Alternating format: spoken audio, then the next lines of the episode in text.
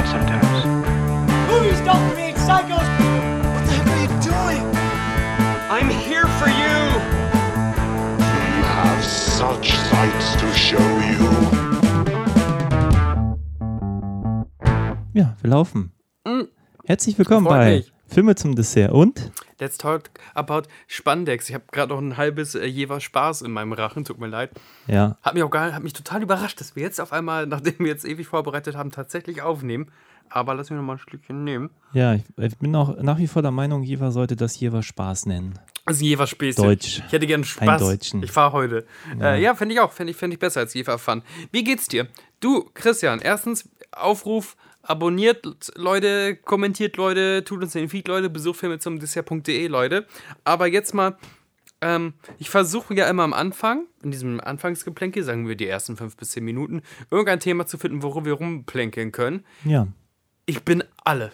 Ich habe die letzten alle. Wochen nichts gemacht, nichts richtig erlebt, außer den bewussten Entscheidung auch arbeitsmäßig ein bisschen runterzufahren, einfach dieses Jahr hinter Hm. mich zu bringen. Mhm. Aber deswegen auch gar keine Perspektiven irgendwo äh, zugesammelt, auch keine, keine Medien konsumiert, außer die Bushido-Doku. Ähm, deswegen, äh, hast du irgendein Thema? Wollen wir über irgendwas schwatzen? Haben wir also irgendwo eine Bushido Haltung zu? Doku klingt lustig, habe ich nicht gesehen. Ey, also man kann über Bushido sagen, was man will. Und natürlich ist diese Doku sehr einseitig behaftet. Aber der kann schon erzählen. Also der, das sind so Snippets, ne? Und, und dann Hm, wird er okay. dazu befragt, also wie ein bisschen wie der Chart-Show. Er sitzt dann halt in so einem Set und erzählt. Achso, ich dachte, es gibt einen Spielfilm. Der, es gibt noch einen, äh, einen Bushido-Spielfilm, aber der war ja noch okay. in der Zeit, als er mit A A Arafat Abu Chaka cool war. Dann hat er sich ja mit seinem Clan, mit seinem eventuell Clan-Boss ja verstritten und die haben jetzt gerade quasi wie so einen Ehestreit, wer kriegt was, an welchen Rechten. Hier auch vom Berliner Landgericht und deswegen ist er ja auch unter Polizeischutz. Und der hat aber gleichzeitig mit dem Peter Rosberg von Bild äh, und irgendeiner Produktionsfirma die Doku-Rechte an Amazon verditscht. Es gibt da jetzt eine vier, fünf, sechsteilige und wir, wir haben drei Teile davon schon geguckt. Und Wow. äh, das ist natürlich, wie gesagt, sehr aus, aus, aus dem Bushido-Camp eingefärbt. Und auch nicht, nicht wahnsinnig toll. Ich finde nur, dass Bushido krass Geschichten erzählen kann. Der ist ein guter Storyteller. Also wenn er dann einfach in diesem Green Room sitzt oder in, diesen, in dieser Interviewsituation, kann er Sachen schon cool beschreiben. Mehr, mehr habe ich noch nicht. Okay. Ich habe da keine Meinung zu. Ich höre weder seine Musik noch weiß ich eigentlich, wer er ist, was er macht, ähm, warum ich ihn gut finden sollte. Ich habe da. Habe ich gedacht, dass man dich damit nicht so Meinung zu. richtig krass ein, anschicksen kann. Deswegen habe ich gesagt, hey, ich habe nichts mitgebracht. Das Einzige, Ja. was ich geguckt habe, Ich habe den neuen Ghostbusters gesehen, wir sprachen ja schon Ja. kurz drüber. Afterlife. Oder auf Deutsch hat er so einen komischen Titel. Legacy. Nachleben. Leben. Nee, auch einen englischen. Legacy heißt er einfach, Legacy? ich. Ja, Echt? Ghostbuster Legacy. Ist Afterlife komplizierter für den deutschen Gaumen als Ich Legacy? glaube, keiner weiß das so richtig. Die Legacy. Ja. Komisch. Ja. War nett, war nicht, nicht überragend. Die ganzen positiven Bewertungen finde ich irritierend, genauso wie bei diesem Film, den wir heute besprechen werden. Das ist ja auch das Narrativ, ne? Der Sohnemann übernimmt den Film vom Papa. Also das will man ja irgendwie schön finden, glaube ich. Ja, es gibt auch wirklich viel, was man daran schön finden kann. Ähm, unterm Strich war ich aber doch enttäuscht, weil es irgendwie kein richtiger, es gibt einfach keine richtigen Geisterjäger in dem Film. Oder nur welche diesmal waren. Und ansonsten ein paar Kids, die für die ein großes Abenteuer versprochen wird, die erste Hälfte des Films, und dann passiert das Mhm. einfach nicht. Und das ist äh, für mich sehr enttäuschend gewesen. Ist, oder schade. Also was heißt enttäuschend? Ich habe den Film gesehen, ich habe mich unterhalten gefühlt. Und irgendwie habe ich gedacht, okay, das ist jetzt eins der wenigen Male, wo ich der Meinung bin, zwei Stunden haben nicht gereicht für das zu erzählen, was der Film da Dass eigentlich du mal sagst, das soll länger, das ist äh, kurios. Ja, also es fühlte sich wirklich so an, weißt du, die haben da irgendwie, du hast ihn ja noch nicht gesehen, ich will nicht zu viel Nee. spoilern, aber die haben diesen Berg, da sind, da weißt, da, da geht es jetzt irgendwie ab, so. Und dann gibt es so ein halbherziges Finale, was sich so rein Fan-Pleasing irgendwie auslebt und man denkt sich, ja, aber gib doch den Kindern das Abenteuer irgendwie. Mhm. Du machst die erste Stunde auf, du erzählst jetzt sowas wie Goonies, nur ohne das Abenteuer. Das bleibt einfach aus. Also es ist so, als wenn du, gib, gib denen doch jetzt die halbe Stunde, wie sie da in Goonies diesen Berg gehen und wirklich gegen Geister kämpfen müssen, wirklich Geister jagen müssen Mhm, und mhm. Einfach was machen müssen. Und stattdessen passieren einfach nur Dinge. Ich war echt nicht so begeistert davon. Jetzt, ähm, wo du schon die Nostalgiekeule schwingst, ähm, oder die Nerdkeule viel eher. Ich habe tatsächlich noch äh, den Anfang von der Hawkeye-Serie gesehen. Hawkeye, kennst du? Mhm. Das ist ja. Ich war ja wahrscheinlich einer der wenigen, der sich den, äh, wie heißt der, mit Scarlett angeguckt hat. Die Black Widow. Black Widow, ja. Die Black Widow, genau. Der offenbar nur irgendwie ein, äh, ja, ein, ein, ein Vehikel war, um die neue Disney-Serie zu promoten, hatte ich den Eindruck. Der Ja, auf jeden Fall. Ne? Also, ziemlich durchwachsene Black Widow-Film. Ja, also an sich haben ja gerade die ganzen aktuellen Marvel-Projekte ganz krass diesen Geiste in sich, so dass sie wie so eine Staffelabgabe sind, so wie beim, beim Lauf, ne? Bei Langstrecken Ja, auch so. Hier bitte, jetzt bist du die nächste Generation, weil unsere ganzen Schauspieler werden zu alt. Ich fand die ja super, die neue Black Widow, aber Ja, der ganze. Film war so puh, auch schlecht erzählt, schlechtes Drehbuch. ja, ja, es ist kein guter Film, aber ich finde auch diese Idee, diese Jelena mit ihrer eigenen Interpretation dieser Rolle, ähm, Florence Pau, Puff, Pearl? Pau, Pew. Pew, Pew. Ich glaube, wir sprachen da auch schon drüber. Ja. Ich, und auch, ich habe irgendwie von, von äh, Miss Johansen gelesen, dass sie sich auch massiv daran störte, wie Black Widow mal angelegt war an Iron Man, wo sie Mhm. noch so, so, ähm, so ein Vamp war ja. sozusagen. Aber denke ich mir, das ist ja der ganze Point dieser Black Widow und Ja, jetzt in den Film jetzt so zu tun, als äh, das einfach so zu, aus, aus, aus feministischer Sicht zu erasen, dann denke ich mir, ja, dann vielleicht die Geschichte dann lieber gar nicht erzählen. ja, dieses ganze Sedaktische, Das ne, ist so, als wenn du aus dem Punisher den, die Rache dazu. rausnehmen Genau. möchtest. Das funktioniert einfach nicht. Das gehört dazu, da kann man doof finden, ne? Kann man doof finden, dass das eine Figur ist, der man ab und zu einen Ausschnitt gucken soll, aber das gehört definitiv in irgendeiner Art und Weise dazu. So, also eine schwarze Witwe, auch das Tier, ist Hm. ja auch äh, ein Tier, was nach, nach dem Paarungsakt äh, tötet. Was nicht heißt, dass sich Black Widow in den Comics da durch die Gegend bumst, aber es gehört definitiv dazu, dass sie weiß, wie sie auf manche Männer wirkt und nicht nur alles immer mit Karate löst, sondern auch einfach mit einem engen Kleidchen auf, auf Partys. So der Anti-James Bond, ne? Also, ne, wenn James Bond äh, mit einem Anzug auf, auftaucht, taucht sie dann halt mit einem Ausschnittkleid auf, weil wir Männer doof sind und uns da hin verführen lassen. Naja, ich wollte ja auch gar nicht über die Black Widow. Ähm, ähm, Hawkeye könnte dir sehr, sehr gut gefallen, okay. glaube ich. Der, der hat sehr viel von Shane Black Vibes, spielt ja auch ähm, zu Weihnachten, hat viel Banter, so Good Cop, Bad Cop. Ne? Hawkeye, also der Jeremy Renner, sagt oft quasi, ich bin zu alt für den Scheiß. Ich bin ein 50 Jahre, Jahre alter Bogenschütze und werde jetzt noch in so ein letztes Abenteuer zu Weihnachten mit reingezogen.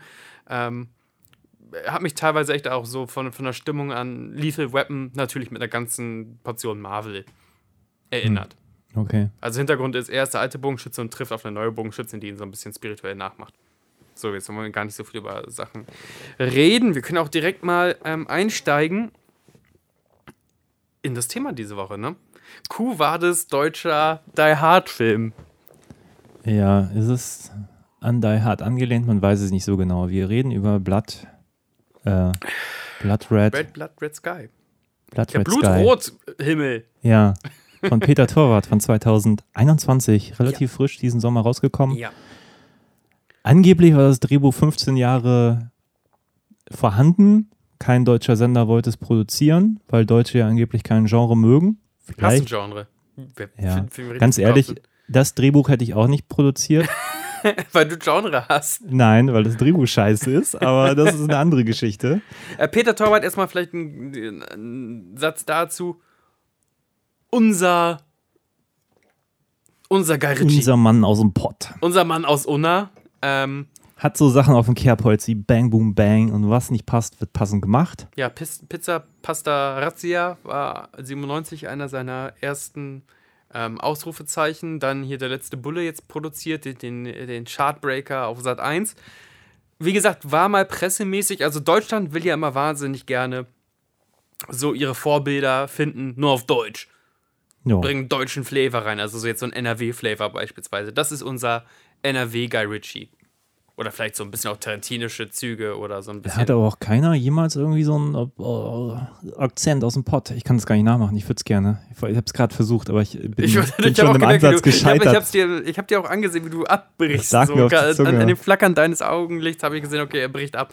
Ähm, ne? Also wenn Oh, das so, trinkt doch keiner lecker so richtige. Gestalt. Ja. Ja, das wär, ich gehe auch immer ins Kölsche direkt, aber eigentlich ist ja dieses Dortmund, Unna, Herne, Gelsenkirchen-Ding, das ist ja immer noch so ein anderer Zungenschlag. Ich kann auch nur Mhm. ins schlechte Kölsch Kölsche ab, abdriften, weil ich da irgendwann mal gelebt habe ein bisschen, aber lasst ihr nicht versuchen, jetzt äh, unsere Comedy durch äh, Dialekte zu transportieren. Das geht nicht. Auf jeden Fall würde ich jetzt sagen, Peter Torwart, weiß ich noch ganz genau, in, der, in den Kritiken ähm, oder in der, in der Presse damals, wie gesagt, wir wollten so gerne, dass er der ist, der so Gangsterkomödien kann. Filme, wo Leute ein Mexican Standoff sich gegenseitig mit Knarren ähm, äh, irgendwie in, in, im Zaum halten und wo sich Leute lustige ähm, Spitznamen geben und kultige Dialoge. Ja. Das wollte man so richtig gerne. Es gab auch die Unna-Trilogie. Bang Boom Bang, was nicht passt, wird passen gemacht und Goldene Zeiten oder so. Ja. War aber nicht so. Ja, ich habe die beiden, also was nicht passt und Bang Boom Bang habe ich sicherlich mindestens zweimal in meinem Leben gesehen. Fand ich auch immer unterhaltsam und auch ein bisschen lustig. Aber ich glaube, wenn ich sie jetzt wiedersehen würde, würden sie auch nochmal arg verlieren, nehme ich an. Ich weiß, bei was nicht passt, den habe ich noch am frischesten im Kopf. Ich habe ja auch damals bei der Serie, die darauf basierte, auch ein paar Folgen äh, mein erstes Filmpraktikum gemacht. Schön. Drei Monate in Golden. Und ähm, ja, litt sehr darunter, dass er selber mitgespielt hat, was nicht passt. Also der Mhm. Original-Kinofilm. Ansonsten hat das gut funktioniert, weil es natürlich auch sehr deutsch ist. Also Bauarbeiter, Deutsch. Ja, einfach ähm, der Pott, ne? Also ja, genau, Pott. Da, da war irgendwie vieles drin, was, was, was auch die Leute abholen und so. Da Mhm. schön am Bötchen, lecker Gold Ja, trinken ja. und so. Ähm, viele, viele Sachen, die einfach total gut passen. So. Ähm, die auch irgendwie lustig waren. Leute am Bau, die nicht arbeiten wollen, die kommen Ja. Bocke haben und dann kommen die, äh, wie nennen sich dann die, die Hausherren und, und Mhm. dann müssen die mal so tun, als hätten die irgendwas gemacht und nicht nur Scheiße gebaut. Das ist irgendwie so Werner-Humor. Kann man Ja. machen. Ist jetzt nicht sehr tief, aber es ist okay für das, was es sein möchte. Ähm, ich weiß nur immer nicht, warum Menschen anfangen, in solchen Menschen, die solche Geschichten erzählen, irgendwie mehr zu sehen. Zu denken, der kann jetzt auch ähm, Horror. Ich weiß nicht, ich glaube einfach so, das Ding ist, aber jetzt nicht ganz Panne war, gerade Bang Boom Bang, ne? So Gangstermilieu und Leute halt wie echt, echt, echt ähm, äh, so verschiedene Fraktionen, die sich versuchen da auszuspielen. Man will's halt so gerne, ne? Also ich weiß auch noch ganz genau, die Tom Tick war, ähm, das hatten wir auch in der Uni kurz, ähm, glaube ich, behandelt. Ähm, äh, was für ein Tom Tick war Hype war, nicht aufgrund des Films, der sehr gut war, ne, der Lola Renn-Film, sondern aufgrund dessen, dass es so eine Urhoffnung gibt, da ist er. Da ist unser einer, der, der kann jetzt mithalten mit den Danny Boyles. Also äh, Tom Tickwer wurde in seiner frenetischen und energetischen Art oft mit diesem Danny Boyle Art of Filmmaking, diesem hyperaktiven, sehr von MTV auch inspirierten Filmmaking verglichen. Und ich weiß nicht, ob das uns immer so gut tut, aber warum wir nicht einfach unser Ding machen. Ja. Unser Ding, vor allem, als hätte ich was zu sagen, aber ich hoffe, man versteht so ein bisschen, was ich meine. Nee, klar, ich meine, Tikva hat sich dann ja auch sehr ins internationale Kino auch gewagt Mhm. mit Cloud Atlas und was war denn dazwischen? Keine Ahnung. Der hat doch noch einiges gemacht. Ja, Kaiser und die viel. Kriegerin damals noch, auch mit Franka Ja. Potente. Ist aber auch alles jetzt lange her, dass ich das mal gesehen habe. Ähm, ich habe auch eben, als ich hier bei den Hauptdarstellern gesucht habe, auch festgestellt, wie wenig ich raus, ne? von diesen So ganzen bisschen. Filmen gesehen habe. Ja, sie interessieren mich einfach nicht die Bohne. Also wirklich nicht. Deutscher Film ist irgendwie für mich so gestorben. Es ist und dann, dann versucht man immer wieder einen, wie auch diesen hier, und ich denke mir, ja, es ist lustig, dass wir jetzt gleich darüber ranten können, so, aber Das ist ein bisschen Randfutter. Wir haben uns das vielleicht auch heute einfach gemacht. Ähm, ja, mit Ansage auch, ne? Es ist ja jetzt nicht so, dass ich irgendwie enttäuscht wäre, weil ich irgendwas anderes erwartet hätte, als das, was wir bekommen haben. Aber was heißt denn mit Ansage? Weil die Tagline ist brillant.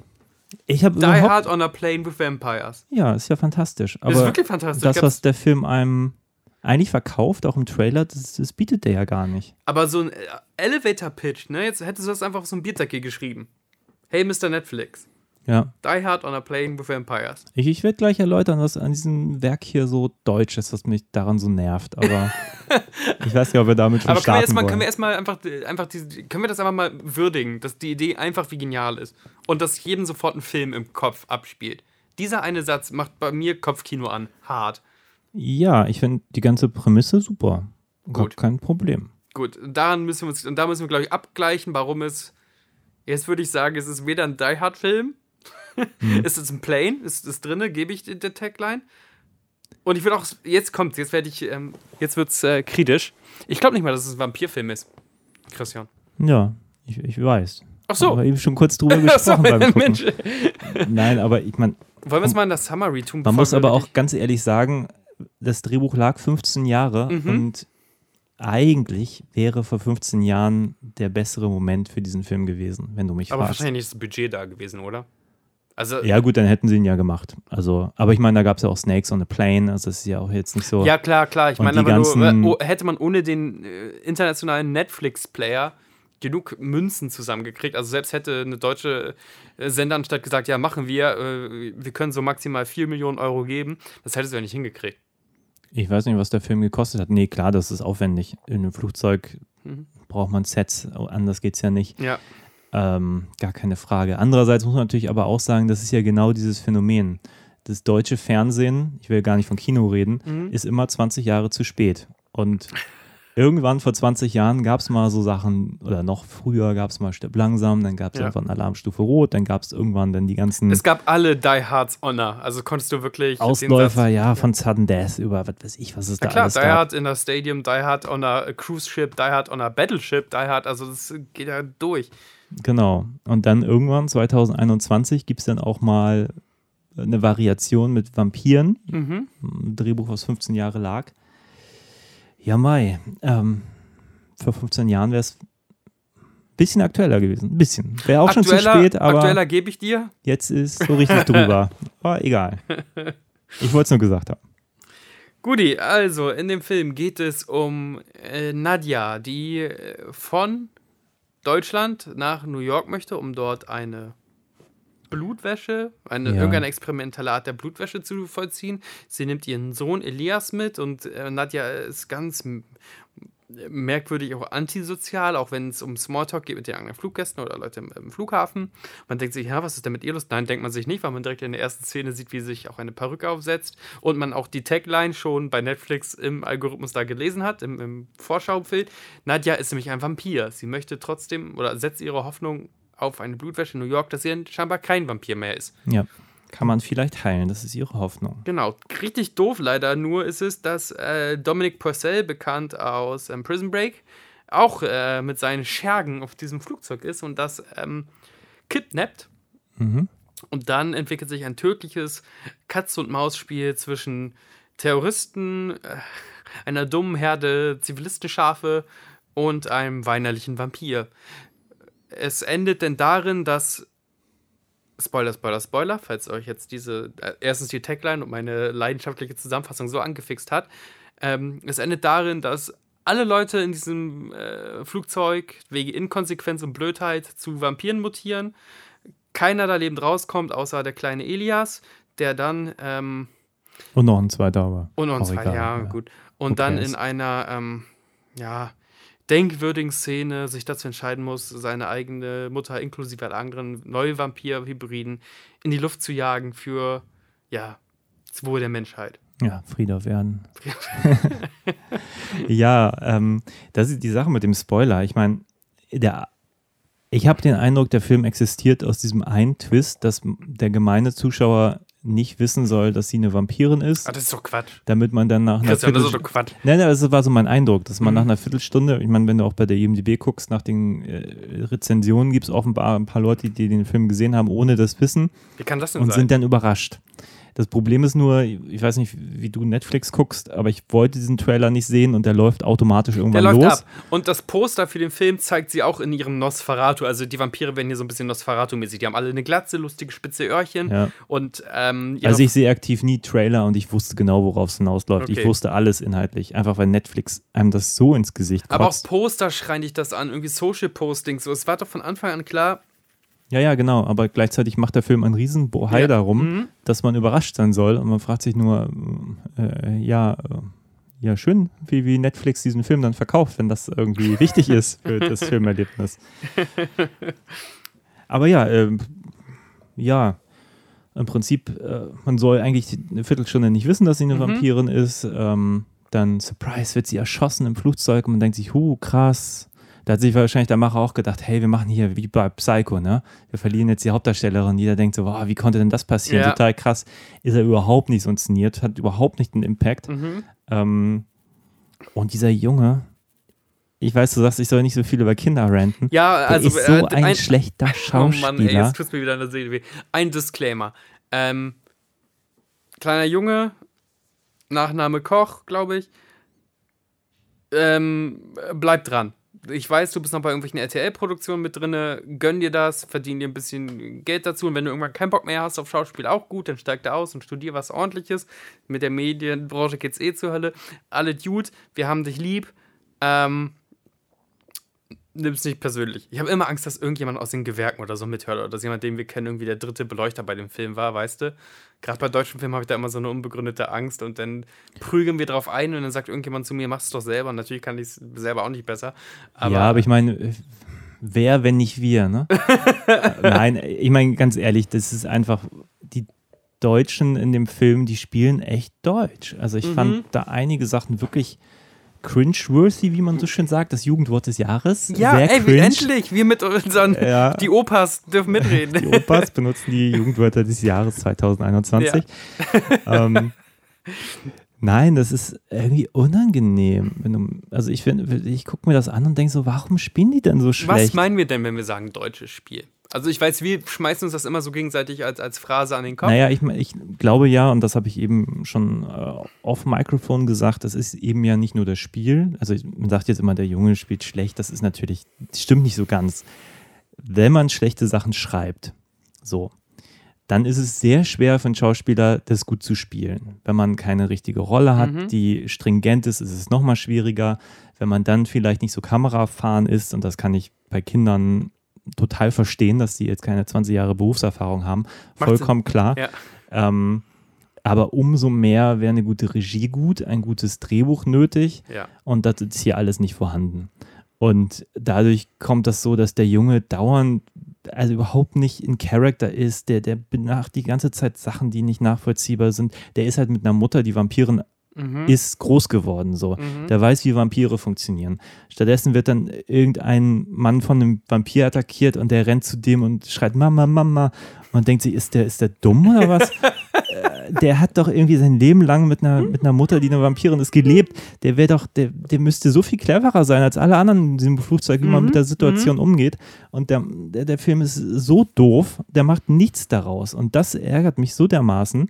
Oder auch diese, diese Mutter als Vampirin, die die ganze Zeit soll das emotional sein. Sie heult rum und ist überhaupt nicht so straight. Man denkt sich so, ja, da sind die Terroristen, du bist eine fucking Vampirin, du hast Ja. da Special Power. Mach die doch einfach jetzt einen nach dem anderen platt. Stattdessen macht sie nur dumme Sachen. Sie rennt mit ihrem Jungen ins Cockpit, ähm, bis dann die Terroristen da vor der Tür stehen, anfangen irgendwie Leute umzubringen. Und sie heult rum und flennt und muss sich erstmal überwinden. Und man denkt sich, oh, was wartest du denn? Was ist denn das für eine Scheiße? Warum, äh, so, weißt du, dann, und dann sehen wir noch in Rückblenden, wie sie vorher irgendwelche Vampire umgebracht hat. Total Mhm. kaltblütig. Und man denkt sich aber, was ist denn in der Zwischenzeit passiert? Das erzählt einem der Film nicht. Das wäre ja okay, wenn, wenn sie dann irgendwie zu sich gefunden hätte und plötzlich emotional wird. Aber das, daran interessiert der Film sich gar nicht. Aber stattdessen die ganze Zeit. Und dann, weiß nicht, sind da Terroristen und sie sucht irgendwie immer nach ihrem Jungen und denkt sich, aber der ist ja auch nicht sicher, wenn du jetzt bei ihm bist. Bring doch die fucking Terroristen um. Eben, wenn das Flugzeug down geht und äh, da, das muss man wirklich sagen, im Grunde sind ja unsere Helden, ich habe es ja gerade eben schon gesagt, am Ende sind alle irgendwie von diesem Vampir, ich nenne es mal Vampir-Virus, ähm, infiziert und alle gehen hops. Alle armen äh, Passagiere, die schön nach New York jetten wollten, sind am Ende tot. Und Ja. ähm, nicht, und da, da ist unser Held auch aktiv mit dran schuld. Oder unsere Heldin. Ähm, der Junge insbesondere ist ähm, in Erfahrungsschatz, Intelligenz, Mut. In all diesen Variablen ist er sehr, ja, wankelmütig. Es schwankt, es ja, schlägt so das ist noch und her, freundlich so. formuliert. Eigentlich in jeder Szene komplett anders, wie es gerade in Wie es Kram gerade braucht, genau. Ja. Und das ist natürlich was, was man auch hauptsächlich den Drehbuch, glaube ich, ankreiden muss, wenn ähm, das Kind sich einmal selbstlos durch so einen Lüftungsschacht ähm, zwängt und äh, sich vorher aber irgendwie einscheißt. Dann dieses äh, andauernde, wirklich nervige Mama, Mama. Ähm, und er redet, er spricht Sachen sehr klar aus. Also er Ehrlich sagt gesagt töten, ist fast jeder Satz- töten. Weißt du, er macht das mit den Beendungen so, Ja. mit, so komisch und ich weiß nicht, ob das so, ist das eine Theaterübung oder so, dass er so Theaterdeutsch spricht? Ich weiß es nicht. Ich weiß nicht, was da schiefgelaufen ist, aber es ist eigentlich immer off. Also äh, kaum, kaum Figuren, zumindest die, die Deutsch sprechen, finde ich, sind. Also man hat den Eindruck, Peter Torwart ist kein Deutscher. Also man hat den Eindruck, das hat ein Amerikaner inszeniert und der, der die deutschen Sachen nicht verstanden hat. Aber dadurch, dass Peter Torwart ja ein Deutscher ist, wundert es mich umso mehr, dass gerade. Die hätten so rheinisch reden müssen. Ja, Mama, vielleicht hätte er es dann töten. verstanden und nicht Norddeutsch. Keine Ahnung, aber es ist echt, echt unangenehm blöd. Also so, es ist einfach nicht authentisch. Und dann gleichzeitig zu sagen, uns uns ist es aber Emotion wichtig. Und dann denke ich mir, Mhm. aber umso wichtiger wäre das Schauspiel. Wenn du nur, äh, Action fand ich, war okay inszeniert, war völlig in Ordnung. Aber sobald jemand den Mund aufmachte, habe ich gedacht, um Himmels Willen. Na, die Action leidet schon ein bisschen darunter, leider Gottes. Also auch wenn die Idee ist, on a plane, das ist cool. Ein Plane hat halt zwei Gänge und sieht schon für mich leider manchmal ein bisschen albern aus, wenn Leute schwer bewaffnet, aber nur diesen viel zu engen Gang und die müssen so ein bisschen die Schultern anziehen, weil sonst kommen sie ja immer gegen die Sitze gegen. Also ein Flugzeug ist halt auch ein Flugzeug so, ne? Ähm, Ja, aber das Äh. habe ich auch schon mal besser gesehen. Wie hieß denn dieser eine? Es gab mal einen Film mit Kurt Russell im Flugzeug. Ja, ja, ich weiß, Air ich weiß aber Force nicht, One natürlich auch. Broken, nee, Broken Arrow war der John Woo-Film. Ja, Broken Arrow war das, wo, wo der Bomber, der B-52-Bomber über der Wüste. Also ich habe sowas aber auch schon mal in einem Flugzeug gesehen, wo es deutlich besser funktionierte.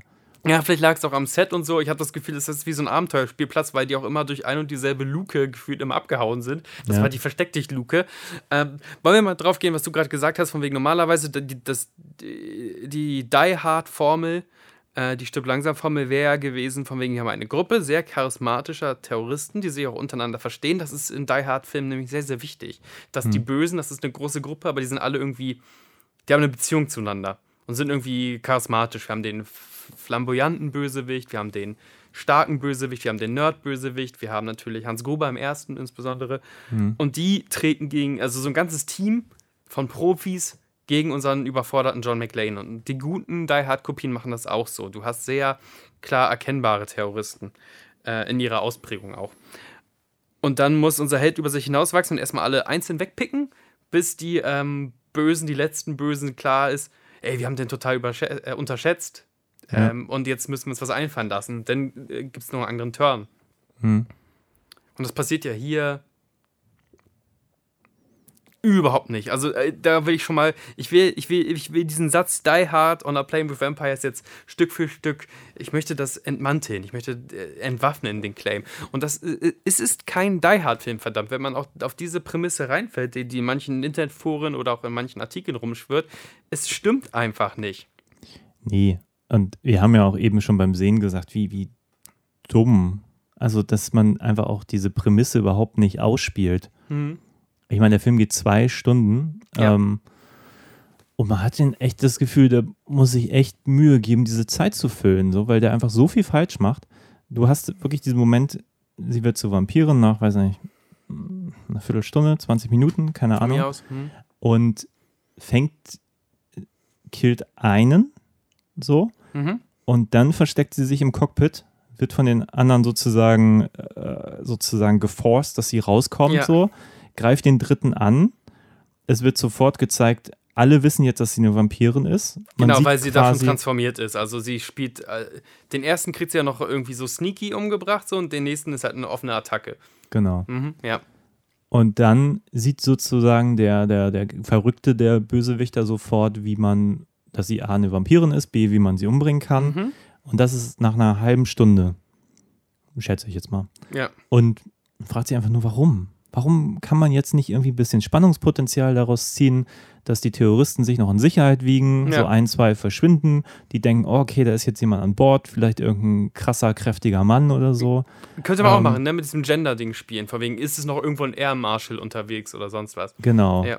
Und dann irgendwann, wenn sie dann feststellen, oh scheiße, da ist ein Vampir an Bord oder sowas, Mhm. dann irgendwie vielleicht dann dahinter kommen, wie man ihr begegnen kann. So. Mhm. Da hätte man eine halbe Stunde mindestens mit irgendwie Spannung irgendwie erstmal versehen. Mhm.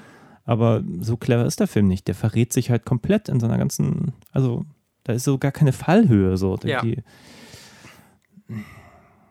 und ja, und dann ist eigentlich ja so ein Vampir auch overpowered. Und die versuchen ja dieses Overpowern sofort rückgängig zu machen, indem sie ja so emotional agiert. Man Mhm. weiß aber nicht warum. Sie heult einfach die ganze Zeit rum. Mein Sohn, mein Sohn, Mama, Mama. Ich, I don't get it. Also es ist mir unbegreiflich. Weil die ist so badass. In den Rückblenden sieht man die ganze Zeit, wie sie da irgendwie vorher so zwei Leute fertig gemacht hat, Mhm. äh, Jahre zuvor. Und denkt sich, aber die ist doch jetzt irgendwie so lange irgendwie Vampirin und jetzt ist sie in einer äh, Notsituation und jetzt muss sie auf diese Fähigkeiten zugreifen und dass sie es nicht will, verstehe ich ja so Mhm. In Character, aber nichtsdestotrotz will sie auch irgendwie ihren Sohn retten und Sie wird ja nach und nach auch immer weiter zum Biest. Also je nachdem, wie doll sie sich überfüttert, selber mutiert sie ja auch immer doller in dieses Animalische. Komme später zu, ob das noch Vampire sind oder nicht. Ähm, deswegen will sie vielleicht auch nicht dem inneren Biest in sich sofort den ganzen Platz gewähren. Mhm. Es ist ja aber trotzdem vom Spannungskino und sie musste ja nicht alle austrinken. Doof. Und es ist auch doof und tut mir leid, ich störe mich daran, dass sofort die Conclusio ist, die die Terroristen haben. Das muss Vampir sein. Nicht von wegen, keine Ahnung, dieses, die hat Tollwut oder sonst was.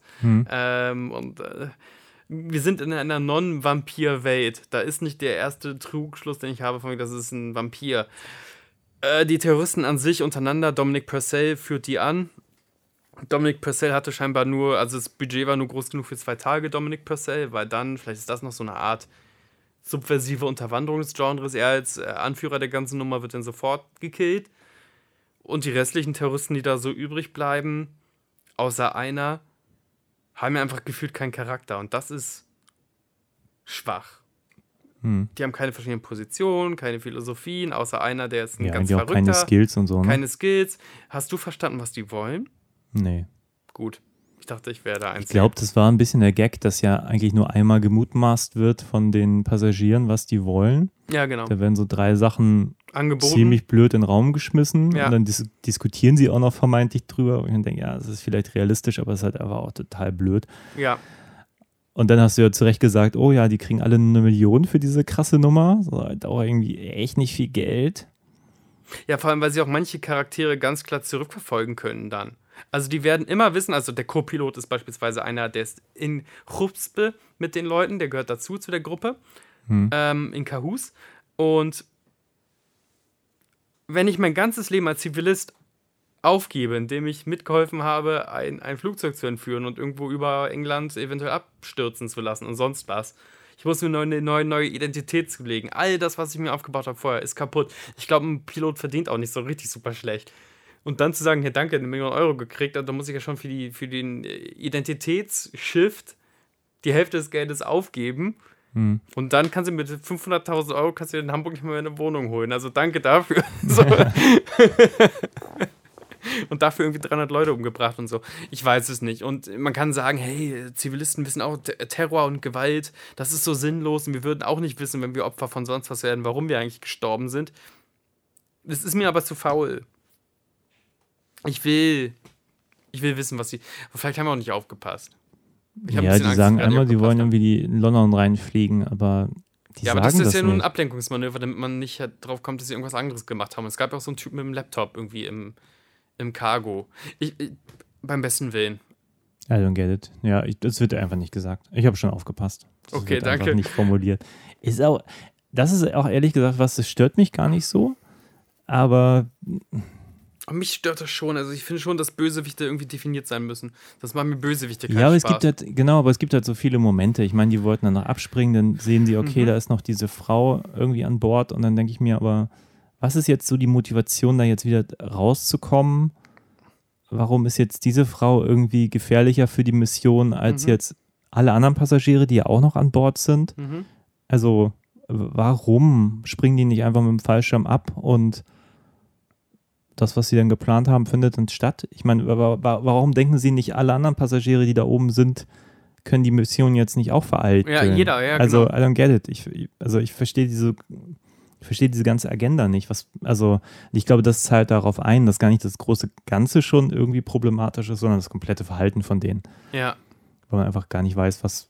Also, keiner agiert irgendwie für mich sehr nachvollziehbar. Das sind auch keine bloody Mega-Profis. Also ich muss, vielleicht ist es auch unfair, immer den großen Bruder Die Hard da mit, mit heranzuziehen als direkten Mhm. Vergleich, als, als, als äh, Branchenprimus.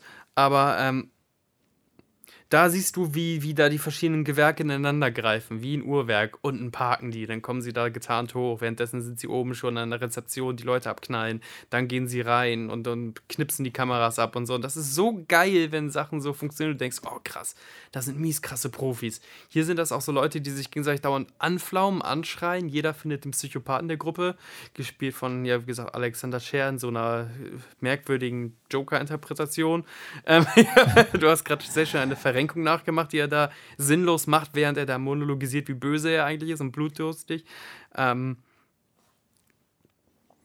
auch ich mochte die einfach nicht. Das ist schwierig.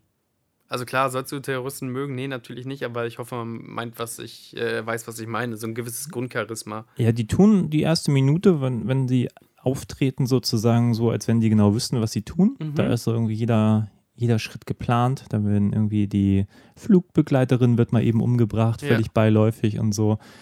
Und ähm, für eine Minute hast du den Eindruck, da haben wir es jetzt mit Profis zu tun Mhm. und dann benehmen sie sich alle nur noch dämlich. Ja, nur noch am Anflaumen und Naja, und, und irgendwie am Passagiere erschießen und einer ist dann der Vollpsycho, wo ich Ja. mir auch immer denke, äh, wer stellt denn diese Gruppe zusammen, dass der irgendwie vielleicht dann nicht ganz fit in der Birne ist, Ja. das könnte man ja vielleicht vorher mal ahnen, so Augen auf beim äh, Terroristen suchen. Ja, was macht denn Alexander Scher da, deiner Meinung nach?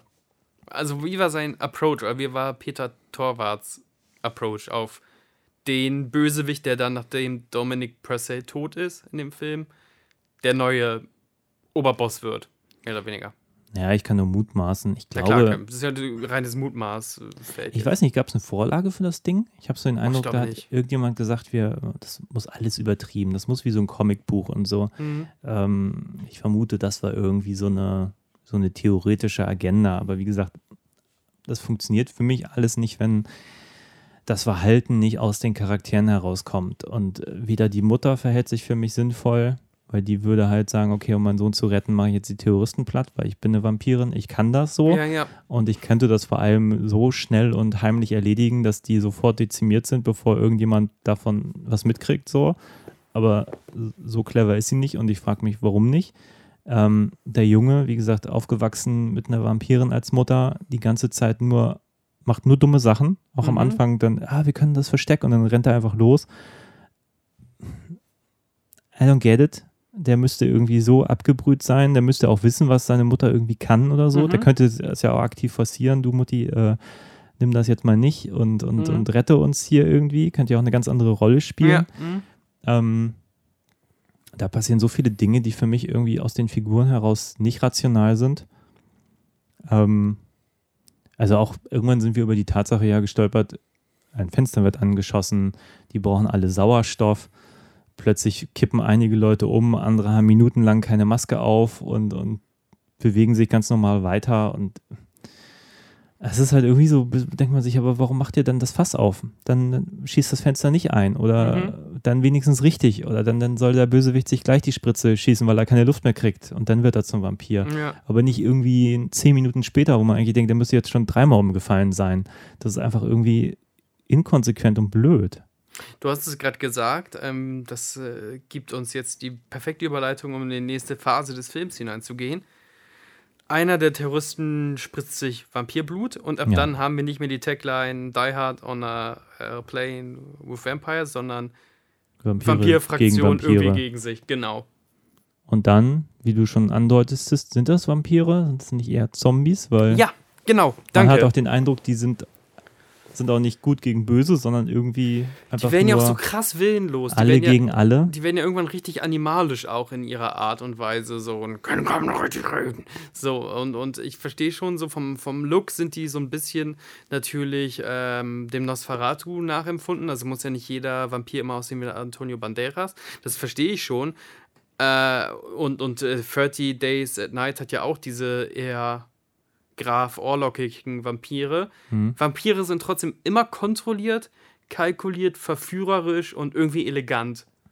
Und das sind hier Viecher, die bewegen sich teilweise auf allen Vieren aufeinander zu. Und Ja, für mich ist, die, ist, ist diese Vampir-Metapher nicht hundertprozentig getroffen. Und ich habe es dann irgendwann, irgendwann nur vampirischer Virus genannt. Ähm, Ja, ich glaube, die haben halt auch nicht mehr Agenda. Ich meine, die, die man hat ja den Eindruck, die versuchen sich so ein bisschen mit Vampirmythen zu brechen. So, es gibt ja auch eine Szene, der als Vampirin guckt sie auch ins Spiegel, sie, der Spiegelbild, das heißt, das ist schon mal nix. Mhm. Die versuchen ja gar nicht irgendwas zu erklären mit Kreuzen, das kommt ja auch alles Ja, nicht ja. vor. Ähm, statt eines Flocks wird Ein einer mit dem Messer irgendwie erdolcht. stimmt. ähm, also das ist so alles nicht so der klassische Vampirmythos, aber der Film bietet vor allem keine Alternative. Mhm. Ähm, man kann irgendwie zum Vampir in Anführungszeichen werden, wenn man gebissen wird oder sich das Blut eines Vampirs spritzt, so. Und that's it. Gleichzeitig ist die Infektion. Man kann keine äh, Sonne ab, so. äh, Gleichzeitig ist die Infektion. Aber Explosion bringt dich auch um. Also Feuer macht dich doch schon irgendwie kaputt. Aber die Infektion durch den Biss ist auch so langsam, dass wenn du in die Hand beispielsweise gebissen wird, dass, dass man doch durch gezielte Amputation gefühlt Minuten später das Virus noch aufhalten kann. Ja, also der Bloodstream ist sehr langsam Ein bei dieser bisschen ganzen seltsam, ja. Aber ja. Was ich sagen will, ist einfach so, okay, du kannst ja sagen, ich hebe das aus und unsere Vampire sind halt nicht die klassischen Vampire-Vampire. Und da kommen wir auf ein Grundproblem, was wir in unserem sehr guten Podcast Koalis Deutscher Superheldenfilm, glaube ich, schon mal hatten. Das ist keine echte Spandex-Filme zum Dessert-Folge, wenn wir diesen Podcast einmal pro Folge erwähnen. Wenn du die Genre-Regeln bescheuert findest, doof findest, warum machst du dann den Genre-Film? Ja, ich glaub, weiß gar nicht, ob der Film oder die Filmemacher die Genre-Regeln doof finden. Mhm. Ich glaube, sie wollten nur clever sein, aber sind es nicht. Meine Theorie. Ja, welche Theorie ist jetzt frecher? Deine oder meine? Keine Ahnung. Nein, aber ich meine, die funktioniert ja Entweder klassisch. kein Hirn oder kein Herz. Das sagen wir eigentlich gerade. Ja, ich meine, äh, ich meine, was, was sie schon mal gut gemacht haben, eigentlich passiert ja die ganze Zeit was. Das ist ja erstmal Mhm. schon mal gar nicht schlecht für so einen Film, der Ja. eigentlich irgendwie Action erzählen möchte. Also Mhm. ich meine, ja, irgendwann habe ich ja auch mal hier kurz gestoppt äh, und ähm, habe mich gewundert, dass der noch eine Stunde, Stunde geht. geht, ja. Das war so nach der Hälfte und habe gedacht, was zur Hölle wollen die noch erzählen? So. Und ja, dann ging halt diese ganze Geschichte los, die werden dann noch zu Vampiren und so weiter und so fort. Und ich hätte reduziert besser gefunden.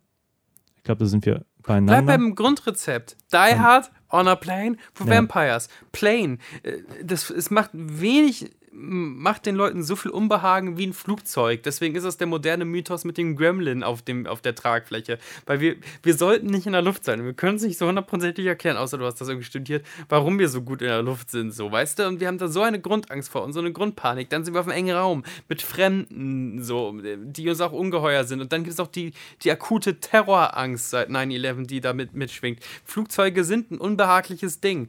So, Bums, Vampire in den Mix. Die ersten kann man auch so auslöschen, dann ist irgendwann auch deine kreative Art. Vielleicht kannst du einen toten Terroristen im Klo einsperren, von wegen, haha, der ist beim Scheißen irgendwie gestorben. Einen kannst du da in der Cargo irgendwie platt machen und, und dann erschöpft sich das ja auch so und dann wird es auch langsam zu so einer Kreativ-Kill- ähm, Szenario-Sache. So, dann ist es so von wegen, oh, was könnten wir hier noch machen? Dann wird es so zu so einem Abenteuerspielplatz. Hier rennen Leute panisch einfach andauernd diese Gänge auf und ab und ganz viel des Plots ist dann auch im Pilotencockpit, wo sich Leute permanent einschließen. Ähm, Und lustigerweise halten auch irgendwie die lächerlichsten Türen dann plötzlich irgendwie Vampire ab und man Ja. fragt sich, wie stark, warum? oder, ja, genau, wie ist dein Kräfteverhältnis eigentlich so? Was, was, was, was könnt ihr denn jetzt mal? Butter bei die Fische. Oder bei die Fische. Ja, also was, was mich, glaube ich, wirklich stört, ist, Oh mein Gott, die hätten sich in eine Fledermaus verwandeln können und dann an weiße Terroristen haben sie einge, eingeengt in eine Fledermaus und irgendwie durch einen durch einen Schacht, dann macht das auch irgendwie alles immer Sinn. Dann müssen sie doch kein Kind durch den Lüftungsschacht werfen. Keine Ahnung. es nervt. Es hätte so ein Abenteuerspielplatz sein können. 90 Minuten rein, raus. So, jetzt werde ich mal ein bisschen wütend, obwohl das nicht meine Art ist. So, jetzt kann man sagen, mach doch besser. Gib mir das Geld, ich versuch's. Egal. Ähm, es macht keinen Spaß und das ist doch das Allerschlimmste, wenn du ein B-Movie pitcht. Es muss Ja. doch Bock bringen. ja, vor allem gibt es halt Filme wie From Dust Till Dawn, die es so viel besser machen. Ja. In dem Moment, wo da die Vampire irgendwie auftauchen, dann kommen plötzlich Leute auf die Idee, ja, okay, dann, wir haben hier einen Priester, jetzt äh, segnet er das Wasser Ja. und das füllen wir in Super Soakers so. Aber von solchen Ideen hat dieser Film hier 0,0. Ja. Also wirklich gar nichts. Und also wie gesagt, es gibt dann so Momente, so nach, da sind Terroristen in dem Flugzeug, ja? Also Mhm. menschliche Widersacher. Ja. So, dann äh, alle parieren bei diesen Terroristen so. Dann sind irgendwann alle so, oh, wir haben hier Vampir an Bord. Dann kommt nach einer Stunde so ein Typ und meint so, oh, ich bin hier beim Militär, ich, kann helfen. und denkt sich so, ernsthaft jetzt? Der ist beim Militär und hat vorher nichts gegen die Terroristen ausgerichtet und den zaubert ihr jetzt aus dem Hut? Was zur Hölle? Wer hat sich denn das ausgedacht? Ja. I don't get it. Ja, dann natürlich das typische, so der, das kapitalistische Mistschwein, der Yuppie an Bord, den lassen sie dann unbeobachtet und der ist korrumpierbar und, und, und lässt dann die Vampire, die auch einen großen Teil, die Vampir-Terroristen, sorry, ich muss jetzt mal genau Ja. werden in der Sprache, die sind äh, ausgesperrt, einen großen Teil der Handlung und dann lassen sie natürlich da wegflutschen, damit er die da reinlässt und sagt, ich gebe euch Geld, wenn ihr mich unsterblich macht. Meine Herren, also meine Herren, also äh, wie unspaßig und unkreativ kann man sein? Also, lassen Terroristen pissen gehen und der guckt in den Spiegel mit diesen viel zu kleinen Klos, die immer nerven, sieht nichts und in Wirklichkeit steht hinter ihnen, steht, steht der Vampir, weil man sieht ihn ja nicht äh, im Spiegelbild oder sonst was. Also auch mit vielen Tropes spielen. Von mir aus auch, dass sie irgendwann diese Sonnenblenden alle, du kennst ja beim Landanflug, bitte machen Sie jetzt Ihre Sonnenblenden, dass man das so macht, weil, weil es wird jetzt kurz sonnig und sie versuchen äh, mit aller Kraft die Vampiren zu schützen, weil wir jetzt gerade durch, durch die Sonne Mann, Mann, Mann, Mann. Es geht auch bei solchen Sachen um, um lustige Set-Pieces, die du baust auch. Bisschen doof darf es auch sein. Ich bin ja der allerletzte Mensch, der sich über Dummheit beschwert. Ich möchte um Dummheit immer umarmen und küssen. Auf die Stirn. Ja, und irgendwie wünscht man sich dann auch plötzlich, dass man dann irgendwie wie bei The Crow dann da irgendwie eine in, in dem Terroristen, das sind auch wieder nur männliche Terroristen, ne? Ist ja auch irgendwie schwach. Mhm, ja. Aber wenigstens die eine hätte, die dann wieder sich mit Voodoo auskennt und dann irgendwie vielleicht irgendwie. Eine von denen ist ein Hardcore, hat. so ein Ja. Hardcore-Satanisten. So wie bei jedem The Crow-Film. Gab es auch schon tausendmal. Funktioniert immer wieder. Tu das. Genau, der, ein, ein so Mensch ist ein Gothic-Typ und der sagt die ganze Ja. Zeit, ist ein Vampir und keiner glaubt ihn so. Ähm, und dann kommen die langsam drauf und so, verdammt, wir hätten auf, auf Gothic Bob oder Gothic Lara hören müssen. Das wäre auf jeden Fall besser, als wenn der Joker auf einmal auf die Idee kommt. Ich nenne jetzt einfach mal, ich nenne jetzt äh, Alexander Scher The Joker, weil ich glaube, die haben. Vielleicht auch nicht, vielleicht ist es, ich weiß nicht, vielleicht ist jetzt. Ja, ich glaube, der wollte einfach mal irgendwie durchdrehen vor der Kamera. Also, ist nur blöd, dass das so doof geworden ist. Ich glaube, das hat aber gar nichts mit ihm zu tun. Also, ich fand ihn körperlich war das ja okay. Es passte halt nur überhaupt nicht. Nein, ich finde es ja auch gut, dass er und die Für mich in diese Pi- Agenda von dem Piri- Film. Piti Baumeister, die Hauptdarstellerin, dass sie es auch tatsächlich konnten, dass sie dann irgendwann, weil sie irgendwann, also wie gesagt, je mehr sie konsumieren, desto doller werden sie zu diesen Tieren. Irgendwann nur so fauchend auf allen Vieren sich so gegenüberstehen können. Also das ist, glaube ich, schon schauspielerisches Können. Die Ja, das haben fand ich ganz hübsch, wie sie sich da gegenseitig Genau, die haben- anfauchen. Genau, die haben sich da echt wie Wölfe oder sowas. Aber es gibt halt diese Sachen wie, wie vorher, wenn er dann wirklich so aus sadistischer Freude dem, dem den ganzen äh, Flugreisenden Mhm. Sagt so, ah, und wenn hier gleich das Giftgas reinströmt, das ist auch irgendwie komplett vergessen, dieses Giftgas, äh, dann setzt euch diese Masken auf, ach, ihr habt ja gar keine. Und dann freut er sich da hämisch Mhm. und macht dann komische Faxen und man denkt, ja, aber, Ja, der macht diese, diese Joker-Tänze, diese Genau. Ausdruckstänze. aber der er Film redet. bräuchte diese ganze Ansprache nicht, weil dann auch diese, diese Titel, dieses Gas halt auch gar, Mhm. kein, gar keine Ich Rolle glaube, es mehr ist auch ein spielt. Fake. Ich glaube, die haben behauptet, dass es Gas ist. Was deine Theorie aber nochmal bestärkt, so, da hättet ihr damit rechnen können, also auch wenn ihr faked, dass auch irgendjemand aus dem normalen Passagierraum sagt, weißt du was, ich riskiere es, weil wenn wir hier weiterfliegen ohne Pilot wird auch irgendwas nicht Gutes passieren. So. Also wir müssen ja irgendwann aufstehen. Ja. Deswegen gibt es keinen Grund für die Terroristen, kurz nachdem, bevor sie abspringen, nochmal zurückzukehren. Weil es muss doch kalkuliert sein, dass eventuell der Bluff nicht funktioniert. Oder dachten sie, das ist so bombensicher? Ach, keine Ahnung. Jetzt versuche ich den Film, glaube ich, zu krass zu, zu sezieren, aber. Nee, aber das stimmt schon. Also für mich macht das, also. Haut doch ab, ist doch egal, wer im Cockpit ist. So. Also im Bestfall seid ihr abgesichert, neue Identitäten, jeder kriegt eine Million, bing, bam, bum. Ja, ich verstehe einfach nicht, warum man diese, diese Giftgasnummer nicht, nicht ausgespielt hat. Mhm. Also warum müssen die denn bluffen? Ich meine, die sind doch da, also, weißt du, die sind so organisiert. Mhm. Wo ist denn das Problem? also äh, warum muss denn das ein Bluff sein? Das kann ja auch jemand entschärfen oder äh, weiß es ich, oder dann wird das Fenster aufgeschossen, damit dieses Gas entweichen kann oder irgendwas so. Ja, ah, das wäre eine gute Idee. Ja, siehst du. Äh. Aber warum hat der Film solche Ideen nicht? Also, Und nur sie als Vampirin, weil die ist nicht auf Sauerstoff angewiesen kann. Durch die Wolke, wenn alle die Masken aufhaben müssen und um ihr Leben fürchten und sie kann da durchlaufen. die ist so überpowered und macht nichts daraus. Und das ärgert mich so, wenn ich diesen Film gucke. Ich finde Mhm. die ganze Zeit so, oh, um Himmels Willen, warum? Warum? Warum, warum sperrt sie sich dann als Vampirin im Cockpit ein und wartet darauf, bis die Terroristen vor das Cockpit treten und anfangen, Passagiere umzubringen? Warum wartet sie dann darauf so? Ja. Sie sieht es ja sogar noch in, den, in der Überwachungskamera. Ich denke die ganze Zeit, okay, jetzt sieht sie, dass sie da jetzt hochklettern. Also düse ich da schnell hin und, Mhm. und äh, leg da mal irgendwie einen, einen irgendwie aufs Kreuz so. Aber nee, rumgeflenne, gewarte. Und dann denkt sich nur, Aber manchmal hat sie auch den sorry, krassen Killerinstinkt. verdient. Also sie kommt ja auch irgendwie mal auf die Idee, ähm, bei so einem kugelsicheren Auto, welches im Cargo geparkt ist, die Scheibe mit so einem Stahlding so weit aufzubrechen, dass sie da mit brennbarer Flüssigkeit durchkommt. Also auf da, in dem Ja. Moment ist sie dann total äh, der, der kalkulierte Ja, aber das meine ich ja. Die Figuren sind ja überhaupt nicht stringent. Ja. So, mal ist sie so, mal ist sie so, ihr Sohn auch, mal so, ist er mal so. So, so schade. Den, denkt sich ähm, dann das so aus? Das kann man, so kann man doch keine Figuren anlegen. Die müsste man ja so, sagen, okay, jetzt sind die Meinst tough. du, äh, das kommt so, als hätten sie keine richtige Character-Bible, weißt du? Sondern ähm, Character als Plot-Devices. Vielleicht. Weiß ich nicht. Natürlich ist das, wir waren jetzt nicht dabei bei der Produktion, aber es ist auf jeden Fall der Mangel an der Stringenz. Theoretisch hätte man echt sagen müssen, das würde XY nicht tun. Also ich finde, der Film macht sich vieles sehr einfach. Wir haben ja auch gesagt, in dem Moment, wo sie also vermeintlich tot ist und Mhm. dann aufwacht als Vampirin, benutzt dieser Film den wirklich unschönen Moment zu zeigen, wie sie eine Vampirin geworden Mhm. ist. In so einer wirklich blöden Rückblende. Erstmal einen kitschigen Moment noch mit ihrem Mann und das Kind ist noch ganz klein und ähm, ich hätte es nicht gebraucht. Ich hätte es viel cooler gefunden. So, zack, ihre Augen gehen auf, sind irgendwie so From Dust Till Dawn mäßig irgendwie verformt, die Pupillen, was auch immer. Ja, Äh, man sieht, dass sie Blutdurst hat. Alles mich juckt erzählt. ja nicht, warum Selma Hayek so, auf einmal ein Vampirstripper Stripper ist, aber mich juckt es auch nicht. Also es wäre so, als hätten wir bei John McClane ein Flashback äh, zum ersten Mal, als er und seine Ehefrau sich gestritten haben, als sie sich entschieden hat, nach L.A. zu ziehen oder so. Ja. Das juckt doch keinen. Nee, aber das ist auch so eine, so eine Arroganz der Filmemacher, so zu tun, als wenn die Zuschauer nicht wissen, was Vampirfilme sind. So. Und als Oder wäre was da Vampire irgendwie sind. ein Hauch von Original Originalität dabei. Ja. So, natürlich wird sie gebissen, kann sich zurückziehen irgendwo und äh, da wird ja, da wird, wenn du sagst, von wegen sonst versuchen sie Vampirmythen auszuhebeln, da ja null. Da ist ja alles noch Schema F. Nee, aber du musst Mann ja. sagt, ich gehe vor, geht vor in die Nacht, kommt nicht zurück, sie geht hinterher, dann kommt irgendwas und dann guckt sich die Hand an und wird da irgendwie reingeknabbert. Ja, eben, aber ich meine, ich brauche doch nicht als. Also in dem Moment, wo ich sehe, dass sie eine Vampirin ist, Mhm. brauche ich doch nicht mehr den Moment zu zeigen, also im Nachhinein, wie sie gebissen wurde. Ja, Das ist so.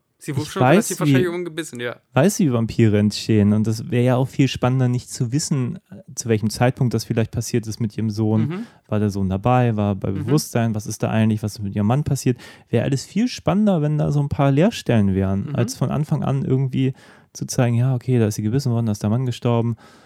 Ähm, er gibt dann so ein paar schöne Momente. Ich fand es schön, wo sie das Kind anfaucht. Das Kind ist noch so irgendwie, weiß nicht, ein Jahr alt Mhm. irgendwie und, und, und denkt sich, okay, das ist ein krasser Moment. Ähm, aber der ist fünf Sekunden lang Mhm. und dann ist wieder nichts mehr krass. Und dann will er aber so hoch emotional sein und will irgendwie krass sein, ohne krass zu sein. Und Ja, ja, ja, passt ich halt verstehe. alles für mich nicht. Das ist so, ist einfach sehr unelegant erzählt. Sehr einfach. Einfach erzählt. Also nicht mal, aber nicht, nicht clever einfach. Doof einfach. Ja, ja, würde ich, würd ich zustimmen. Also clever einfach wäre jetzt, wäre, wäre, wäre Stipp langsam. Oder Alarmstufe Rot. Ist auch clever einfach. Ich mag Alarmstufe Rot. Mhm. die Alarmstufe Rot ich Bösewichter sind lustig, die machen Spaß. Ja. Die sind auch, ähm, die sind auch clever.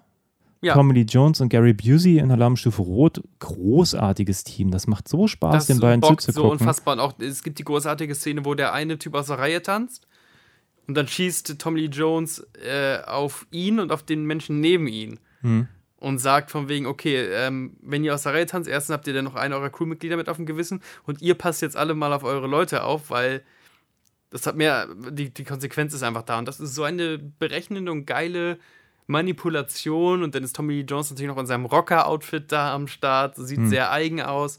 Super Ding.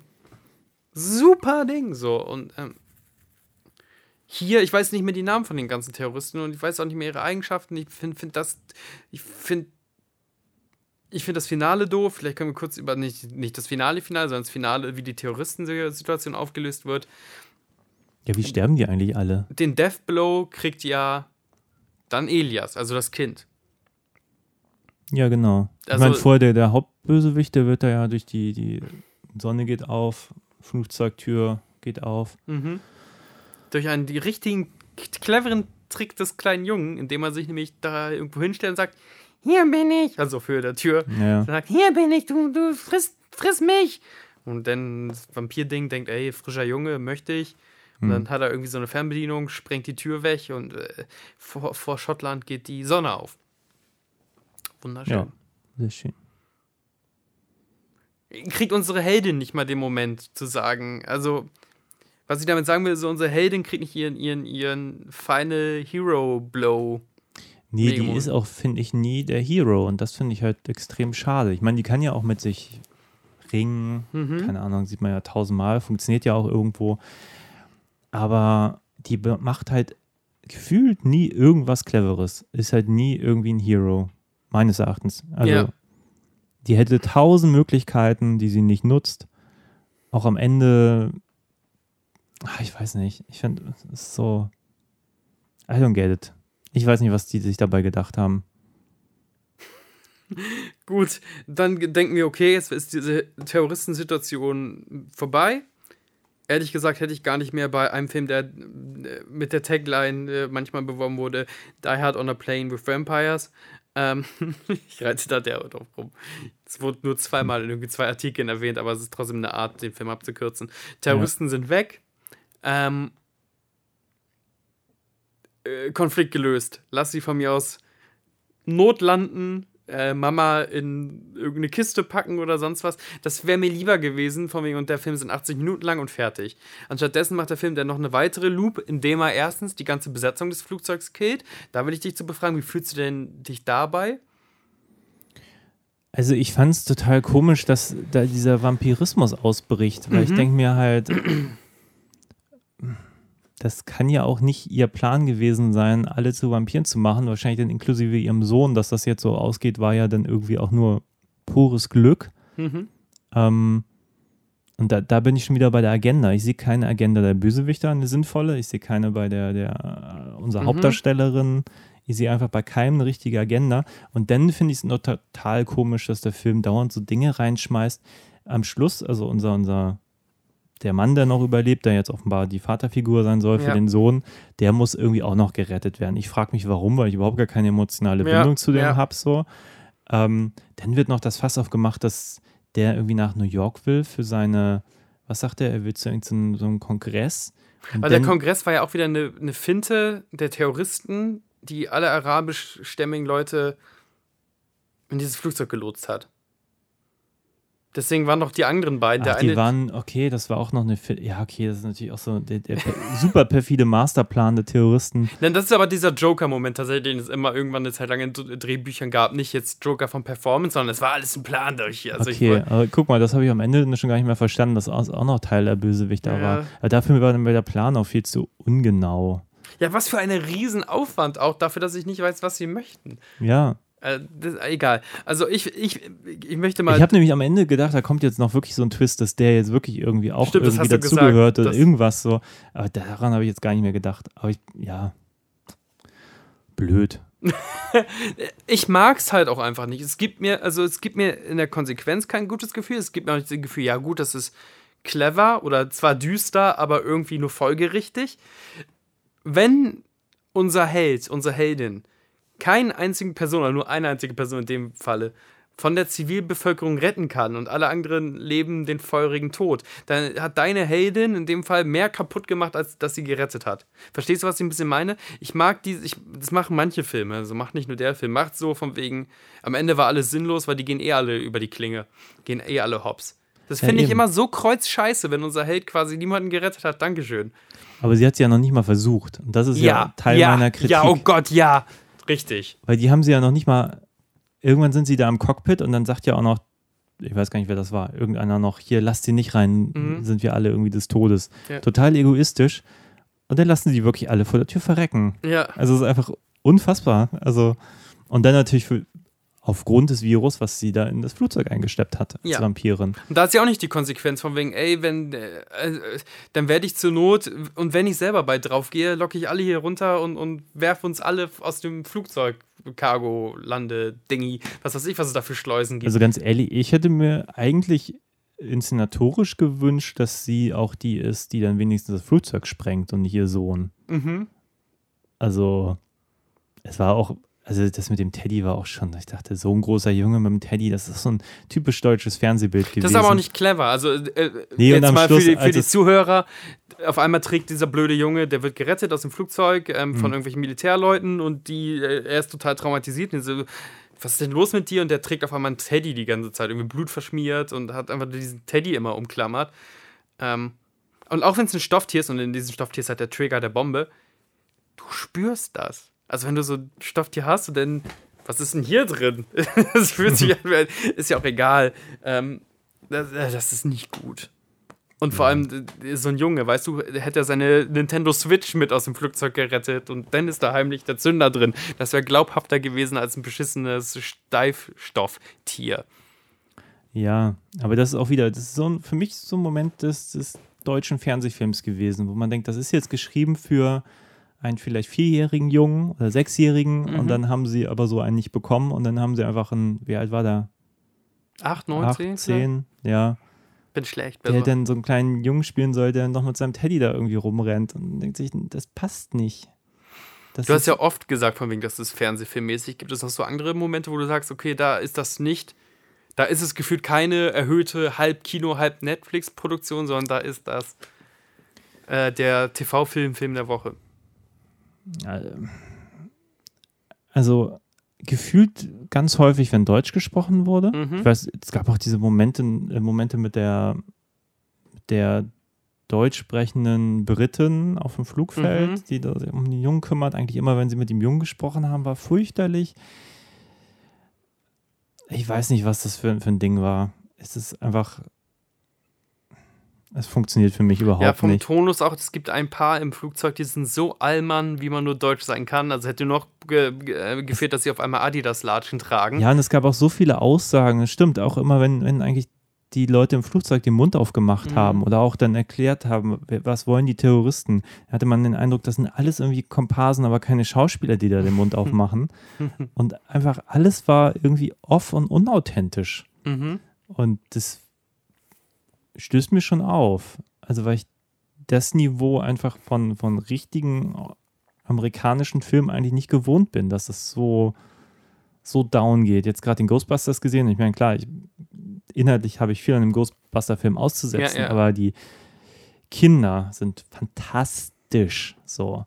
Und dann gucke ich diesen Film und denke mir, nichts gegen den Jungen. Der ist bestimmt super cool und wenn er ein bisschen Sind die Schauspielunterricht Kinder, kriegt, sind die Kinder denn gleich alt im Ghostbusters-Film?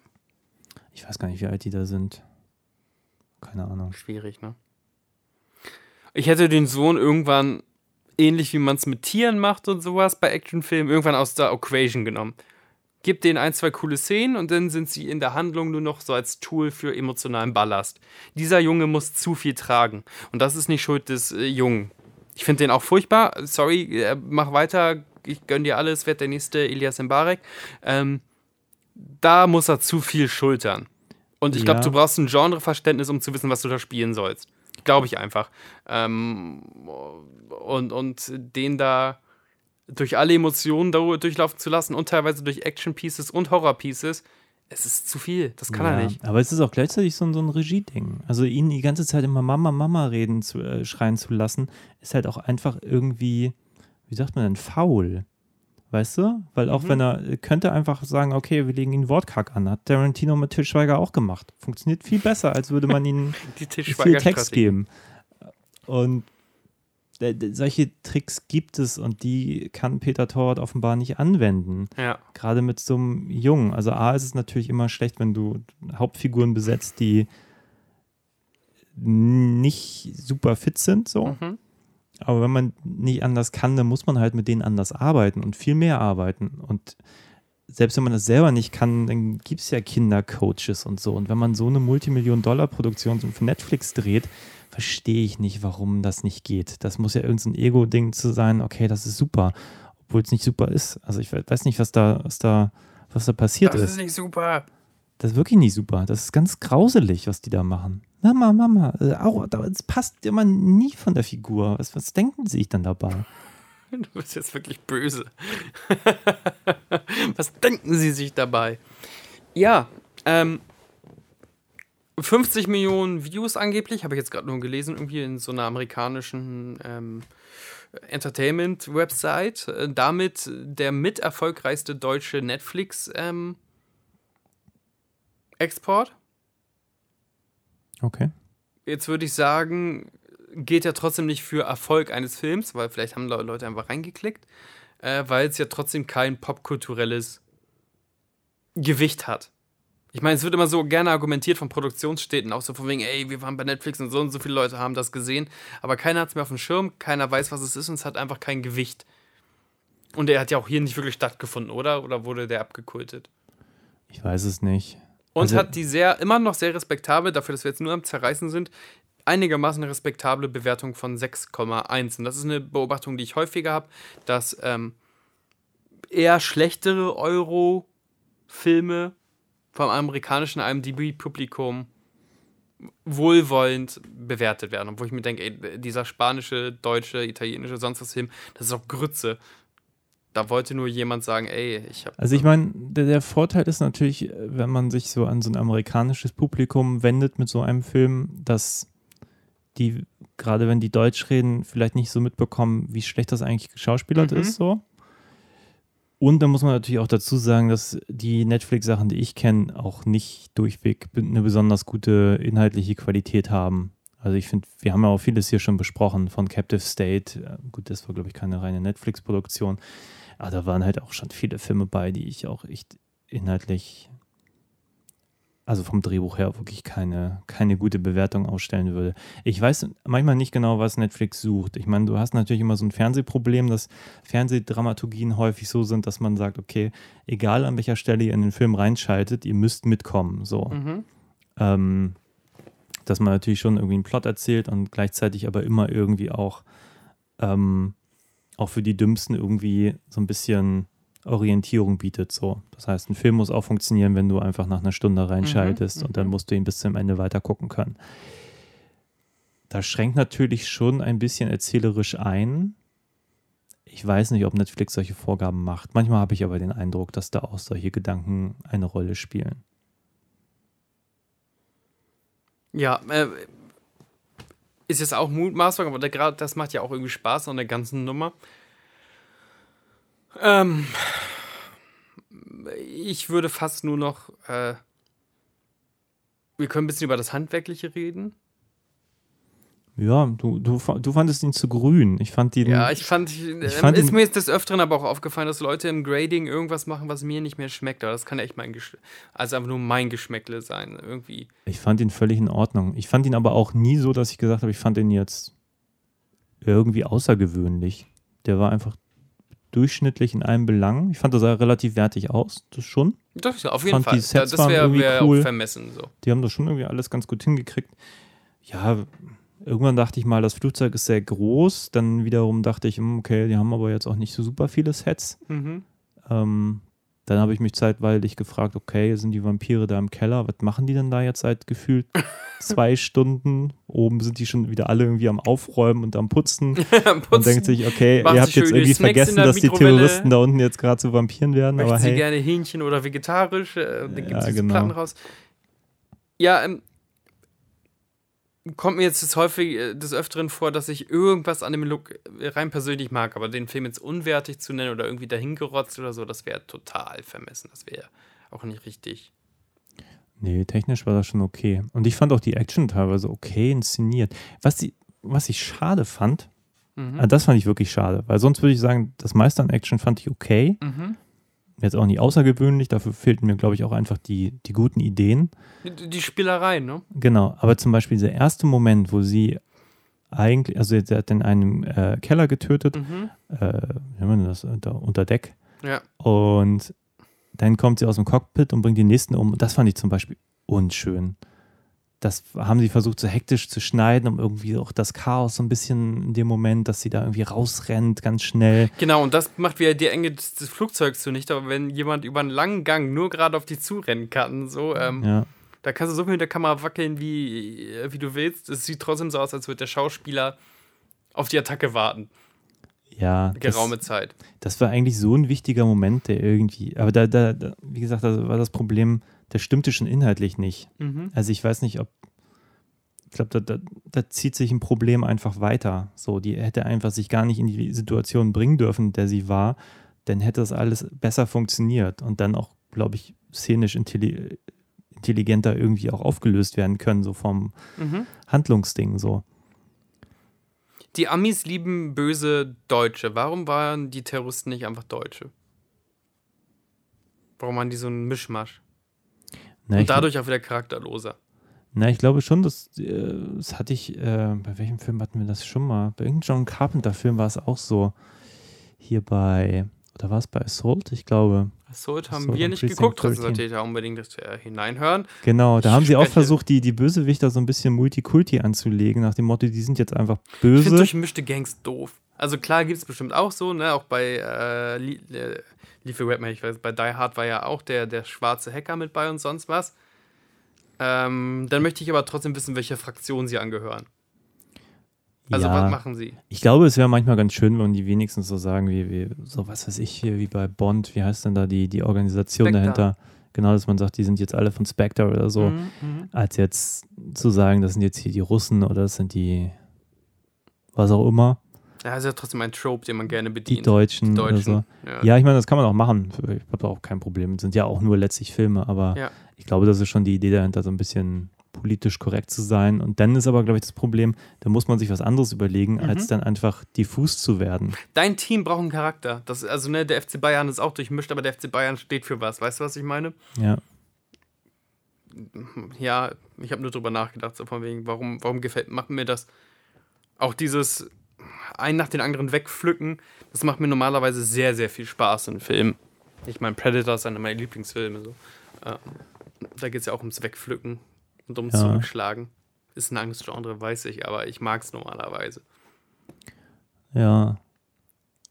Ja, ich muss es jetzt gerade so mal im Kopf vergleichen, aber eigentlich alle, die ich so kenne, die die guten Vertreter dieser ganzen Stipp langsam Ideen, die machen das halt grundsätzlich anders.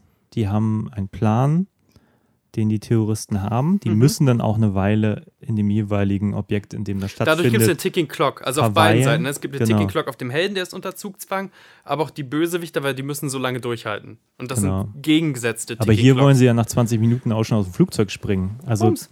das ist ja unklug. Das wäre ja viel schlauer, wenn sie diesen wir springen aus dem Flugzeug Moment nach einer Stunde haben, wenn sie an dem Punkt sind, weil sie was erledigt haben, was sie erledigen müssen. Und wenn ihr so viel Angst habt, dass jemand ins Cockpit reingehen kann und ihr wollt eh, dass das Ding in die Luft fliegt, dann sprengt das Scheißteil doch. ja, War denn eine Terroristenaktion, die daneben gegangen ist? Was heißt ich? Das ist so bescheuert. Tut mir leid. Ja, egal. ja, und es gab auch so richtig Ich denke mich gerade in den Kreis. Ich merke das Hat dieser grad. Junge nicht irgendwann mal mit diesem Typen in New York telefoniert Ja, und ja. irgendwie zu seiner Mutter gesagt, hier, Ja, die, du die hast können einen immer neuen noch Termin. die retten. Ja, genau. äh, what the fuck? A, wie- wieso kann er jetzt telefonieren und kein anderer in diesem Flugzeug? Hä? Was ist denn da Haben passiert? die zwischenzeitlich, genau, die sind ja sogar runtergeflogen, was jetzt rein theoretisch bedeuten könnte, dass die irgendwann wieder Handynetz haben, Ja. ja. Oder irg irg irgendein Ruf ab. Da gibt's. Ach ja, egal. Egal. Also jetzt, jetzt, jetzt komme ich in einen Ja, Kosmos, ist der sehr kleinlich wird. Ähm, ja, Aber ich weiß auch gerade nichts Gutes mehr über den Film zu sagen. Ich, wir sind leer gehatet. Weiß Geht auch die nicht, Sonne langsam warum. unter. Also, ich hatte keine Erwartungen. Es wurden auch keine Erwartungen erfüllt. ähm, ich, ich weiß nicht, warum es diesen Film gibt. Ich hätte so gerne gewollt, dass wenigstens aus meinem Geschmack, ne? Rein subjektiv. Entweder mein Vampirnerv oder mein Die Hard-Nerv in irgendeiner Art und Weise befriedigt wird. Ich hätte mich da so raufgehangen mit meinem Lokalkolorit und mit meinem Willen, dass sowas mal funktioniert. Ich will ja keine Hate-Maschine sein. Zu sagen, hey, da, Ja, ich, was, ich meine, ich kenne den Peter Torwart nicht. Das ist bestimmt ein super cooler Typ und so. Auf jeden Fall. Ähm, der ist halt aber irgendwann in der 90er hatte so seine kleine Hochzeit mit seinen Filmen, die so diesen, diesen Lokalkolorit irgendwie geatmet Mhm. haben. Und die fand ich damals auch irgendwie unterhaltsam und sympathisch und so. Und, und ich mag vieles daran. Ähm, ich habe den jetzt auch einfach 20 Jahre überhaupt nicht mehr wahrgenommen, dass es den gibt. Und Weil du plötzlich. dich aber so ein bisschen rausziehst aus der Mainstreaming-Unterhaltung. Also der letzte Bulle war schon so ein ziemlicher ich Hit. gucke halt kein Fernsehen. Also Ja. findet in meiner Welt nicht statt. Von Goldene Zeiten habe ich noch gehört, aber nie gesehen. Mhm. Hm. Ich habe mich einfach nur gefragt, warum will man, wenn man junges Horrorkino machen möchte auf Netflix, die nun wirklich ja auch die Kohle und Mhm. eigentlich ja sicher auch die Leute ausruhen können, mit denen sie arbeiten. Warum nehmen sie jemanden, Auch schon mehr der Kohle eigentlich seine Sendeanstalten. Hochzeit Ne? in den 90ern hatten, als jetzt irgendjemand, der irgendwie hot und fresh ist? Warum? Wa- Warum macht Netflix das? Ich weiß ja nicht, wie doll die zu Hause sind und wie stark der Pitch war, ne? Ich, den Pitch finde ich Wahnsinn. Pitch finde ich mega. Ja, aber das, was die gepitcht haben, kriegt man ja nicht. Aber das weißt du denn noch nicht. Hast du schon gegrün, grünstempelt, den Film. Ich habe gestern von, ah, wie heißt denn der Typ, der hier äh, die Hill House-Serie gemacht hat und den Dr. Sleep, ähm, Ja, ja. den ja. Namen gerade vergessen. Ähm, ich habe habe neulich ja schon von dem Eli Ross Podcast erzählt. Da hat er nämlich eine Sendung, wo er zum Beispiel erzählt von dem Pressure äh, von dieser, hast du die gesehen, die Hill House-Serie? Mhm. Da gibt es eine, Doch, natürlich. da Die gibt es diese. One-Take-Folge. Ja, ja, und ja. er doch, erzählt, Doch, was für ein Pressure das war, weil er meinte, er hat das gepitcht Mhm. als One-Take und dann, je näher sie daran kamen, das zu drehen, desto höher wurde der Druck. Und er meinte, das war so ein Relief, dass sie es geschafft haben, aber meinte, er würde es niemals wieder machen. Er hat das versprochen und er meinte. Not das war, das war wohl so ein Druck, weil es einfach diese, er meinte, das, das wäre der, das, der totale Gesichtsverlust gewesen, zu den Studios zu gehen und zu sagen, wir kriegen es nicht hin, wir müssen die, das irgendwie konventionell machen. Ja. So. Ähm, aber der hat delivered. So, großartig. Geil. Überhaupt nicht zu vergleichen mit dem, was wir gerade gesehen haben. Ähm, da muss ich gerade dran denken. So zwischen dem, was man verspricht und dem, was man liefert. Andererseits, ich meine, klar, das Ding ist erfolgreich. Hey, alles gut. Ich Also, glaube nicht, dass das alles erfolgreich ist. Ich glaube, wir, wir lügen uns alle mit diesen Abrufzahlen voll in die Tasche. Ja, total. Aber ich habe neulich auch so eine Diskussion gehabt, wo ich auch dachte, ja, was, was wetten das Zuschauerzahlen, was heißt das? Und dann sagen Leute, oh, glaubst du nicht an, an, an Statistiken so, weil man irgendwie anhand von ein paar tausend Leuten an- auf Millionen muss von Leuten auf äh, schließt. popkulturellen Einfluss und popkulturelles Gewicht. Ähm, so, also da weißt du, der, der Film kann von mir aus so viele Aufrufe haben wie, wie Iron Man. Iron Man hat äh, einen bleibenden Eindruck in der Popkultur hinterlassen und das Ding kriegen manche Leute nicht mal mit den Titel zusammen. Ich glaube, wir machen es mit diesem Klick, ähm, weil durch alles gehen ja die Klicks so wahnsinnig hoch. Deswegen werden jetzt auch irgendwelche TikToker mit wahnsinnigen Werbedeals ausgestattet, weil die denken, die sehen einfach diese Zahl. 300 Millionen, was? Aber das bedeutet überhaupt nichts, gerade in, in dieser neuen schönen Welt. Es geht darum, ob Ja. du Eindruck hinterlässt oder nicht. Ja, und dann glaube ich natürlich auch, ich meine, ich bin so jemand, ich gucke Sachen bewusst. So, ich setze mich da hin und schaue Mhm. was. Und wenn Mhm. ich irgendwie merke, meine Aufmerksamkeit schwindet, dann mache ich auf Stopp. So. Ja. Und eine Freundin, mit der habe ich gerade nicht mehr so viel zu tun, Mhm. aber die hat irgendwann so wirklich so Serien weggebinged. Und ich habe mich immer gefragt, wie zur Hölle macht die denn das? Also rein Ja. zeitlich, wie, wie Mhm. kann sie denn das alles gucken? So, und dann habe ich sie irgendwann mal besucht, während sie eine Serie in Anführungszeichen geguckt hat. Hier stand sie einen Raum weiter und hat gekocht, während die so lief, so. Ja, Und denke ich mir, ja gut, das ist ja kein Gucken, so. Aber klar, das läuft, das wird gemessen, so. Und dann hat das halt jemand geschaut. genau. Stranger Things hat Einfluss, hat Sachen bewegt. Dark würde ich jetzt einfach mal behaupten, nicht. Ja, Barbaren ist angeblich die äh, erfolgreichste deutsche Netflix-Produktion. nicht gesehen. Kein Schwanz, aber von dem, allen, mit denen ich rede, so kein Schwanz hat Barbaren gesehen, hat nicht Einfluss, sonst würden wir nämlich sehr viel mehr Historiendramen jetzt produzieren, so in, in dieser Zeit. Dann gäbe es jetzt ein ganz neues Teutonen-Genre auf Netflix.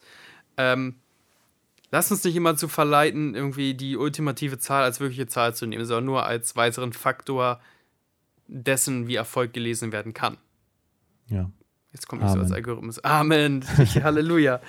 Ja, schade. Dann äh, sehen wir uns vielleicht das nächste Mal wieder, wenn es um äh, eine Videospielverfilmung, eine Comic-Verfilmung ja. oder Nächstes Mal gucken wir mal wieder irgendwas, was Spaß macht. ja, Oder wie gesagt, ein weiteres Einprügeln auf, aufs deutsche Genre geht. Vielleicht machen wir auch wieder äh, eine äh, schwer thematische Folge. Oder Wenn jemand gute Batman deutsche. Genrefilme kennt, Ja, nennt schön. die doch mal. Aber gute, also Auch nicht für Deutschland gut, ne? Ja, nicht, nicht, Nicht, so dieses von wegen für Knocking on Heaven's. Door ist schon ganz nett. Ja, gebe ich euch. Knocking on Heaven's Door Ja, ist ganz nett. Ich glaube, der ist so tatsächlich noch einer der besseren Vertreter. Nein, aber es gibt so immer so Filme wie, wie ich komme jetzt nicht auf den Namen, so Dinge, die, die guckt man dann und denkt sich, na, ernsthaft jetzt? Also, ja, nee. Also, wenn, wenn ihr Tipps habt, nennt sie uns. Genau, lasst uns Christian wieder auf die Seite ziehen. Lasst ihn nicht komplett absterben. Es gibt ja ein paar gute. Ich will auch gar nicht, ich will auch gar nicht sagen, dass es die gar nicht gibt, aber es gibt einfach zu wenige gute. Du hast, während wir geguckt haben, du hast gesagt, du hast mit deutschen Filmen abgeschlossen. Das hast du gesagt. Ich war dabei. Ja, Bin ja, das heißt ja nicht, dass nicht mal ein guter dabei ist, aber ich habe gar keine Lust, mich damit mal auseinanderzusetzen, weil die Wahrscheinlichkeit, dass man an einen guten Gerät einfach so unfassbar niedrig ist. Das heißt, gut, gut ist ja auch so relativ, aber Dinge, wo ich mir denke, wa- warum soll ich denn das gucken, wenn ich, wenn Wir andere Länder so viel spannender sind? So, ich meine, guck dir Parasite an, guck dir an, was im südkoreanischen Kino möglich ist, Mhm. Ja, ja. und dann guckst du nochmal nach Deutschland und dann denke ich mir, nee, kein Bock. Wir leben das deutsche Kino zu sehr und sind deswegen immer sehr enttäuscht und ähm, her damit. Und ich will es ja auch, ne? Ich will, dass es auf einmal eine Welle von deutschen Western, deutschen Superheldenfilmen, deutschen. Ich habe neulich mal wieder eine aktuelle Folge Doctor Who gesehen. Das ist total geil. Warum Ja. gibt es denn sowas nicht im deutschen Fernsehen? Gibt's nicht. Ja. Ich bin, bin heute erst an diesem Poster, wir schweifen jetzt ab, dass wir immer zum Ende kommen, aber Ja. vielleicht noch als letzte Anekdote. Ich bin heute an diesem Poster von RTL Plus, also RTL hat erstens das Logo geändert und RTL Plus ist ja das Digital-Only-Ding von denen, glaube ich. Ähm, und da haben sie all ihre Shows, ähm, ihre Eigenproduktion so angeteased. Und das waren ganz oft nur so zwei Hauptdarsteller, die so mit, mit so halben Gesichtern nebeneinander positioniert sind. Ja, klar. So die Hitler-Tagebücher, Sissy, äh, noch irgendwas, was ich nicht kenne. Glaube heißt das, glaube ich. Puh, So zwei Gesichter, Mann, Frau und beide so abgeschnitten in der Hälfte in der Mitte. Und dachte einfach, das sind so einfach so scheiß Poster-Designs. So, wo ist denn das abgefahren? Äh, wo, wo ist denn das Profil? Und gleichzeitig habe ich gedacht, ja, aber es macht ja Sinn, weil wir nicht genug Budget haben, um dann richtig geilen Quatsch zu erzählen. Und deswegen müssen wir oft zwei Talking Heads in einem Raum äh, ähm, erzählen und dann spiegelt das natürlich auch das Poster irgendwie wieder. So. Also, es hat mir nicht Bock gemacht, darauf da einzusteigen, obwohl die Hitler-Tagebücher wahrscheinlich noch irgendwie cool wären. Aber auch da, abgefahrenes Poster, keine Ahnung. Ja, das ist natürlich auch immer das bisschen das Problem mit, ähm, will jetzt nicht nur Filme sagen, sondern Mhm. muss es ja auch eigentlich erst gesehen haben, um sagen zu können, ob es gut oder schlecht ist. Ja. Und wenn man natürlich schon so abgeschreckt ist, dass man es gar nicht erst schaut, wie es mir halt häufig geht, dann kann Mhm. ich natürlich auch gar nicht sagen, ob etwas gut oder mir nicht gefällt oder wie auch immer ist. Ja, mir geht es einfach um, um. Also hast du mal so gesehen, so was, was teilweise auch in, in UK und so auch fernsehmäßig gemacht wird und mit was für geilen Art-Designs und mit welcher, mit welcher Übermut sie auch auf dich einprügeln. Und wir haben hier halt so zwei Hauptdarsteller, die in so einem grauen Raum sind und halb Moritz Bleibtreus Gesicht und halb Lars Eidingers Gesicht und dann steht da sowas wie die Hitler-Tagebücher. Hast du nicht gesehen? Warum machen wir das denn so? Warum machen wir nicht Lars Eidinger mit so einem Hitlerbärtchen? Was heißt ich? Ist ja auch egal, ich schweife ab. Ich dachte nur so von mir, ach, ich will's doch. Ich will's so sehr. Ja, ich habe keine Ahnung. Ja, da fallen mir jetzt aber auch, ich weiß nicht, da muss ich jetzt nachdenken, was ist da so. Falls ihr Bock habt auf geiles Genre, es gibt so den äh. Superhelden-Coach von Thorsten Hamann und demnächst kommt wohl, glaube ich, eine sehr gute Webserie, die sich im äh, Footballer-Milieu äh, aufhält. Äh, in, zumindest in die Online-Räume. Ja, wir haben Flunder und Coach gedreht Genau. auf Thorsten Hammann TV, auf YouTube, Facebook, Instagram, schön quadratisch gedreht, ein Träumchen. ähm, ja, habe ich Kamera gemacht und den Schnitt und äh, den Ton und so. Und ähm, das andere Jahr Footballs, das ist eine Serie, da habe ich die Kamera gemacht. Die ist gerade irgendwie exklusiv mit irgendeinem so sonst was Pass bei der Football League zu gucken. Und Wird dann, aber noch geYouTubed bald irgendwann. auf YouTube, so viel Sehr ich schön. weiß. Wird gut. Ja, mich. habe ich aber auch nicht geschrieben, habe ich die Kamera gemacht. Okay, Disclaimer, wow. Mit dieser Rückwärtsrolle verabschieden wir euch ins Wochenende, Woche, die Weihnachtszeit, was auch immer. ja. Habt eine schöne Zeit. Bis dann. Bye, bye.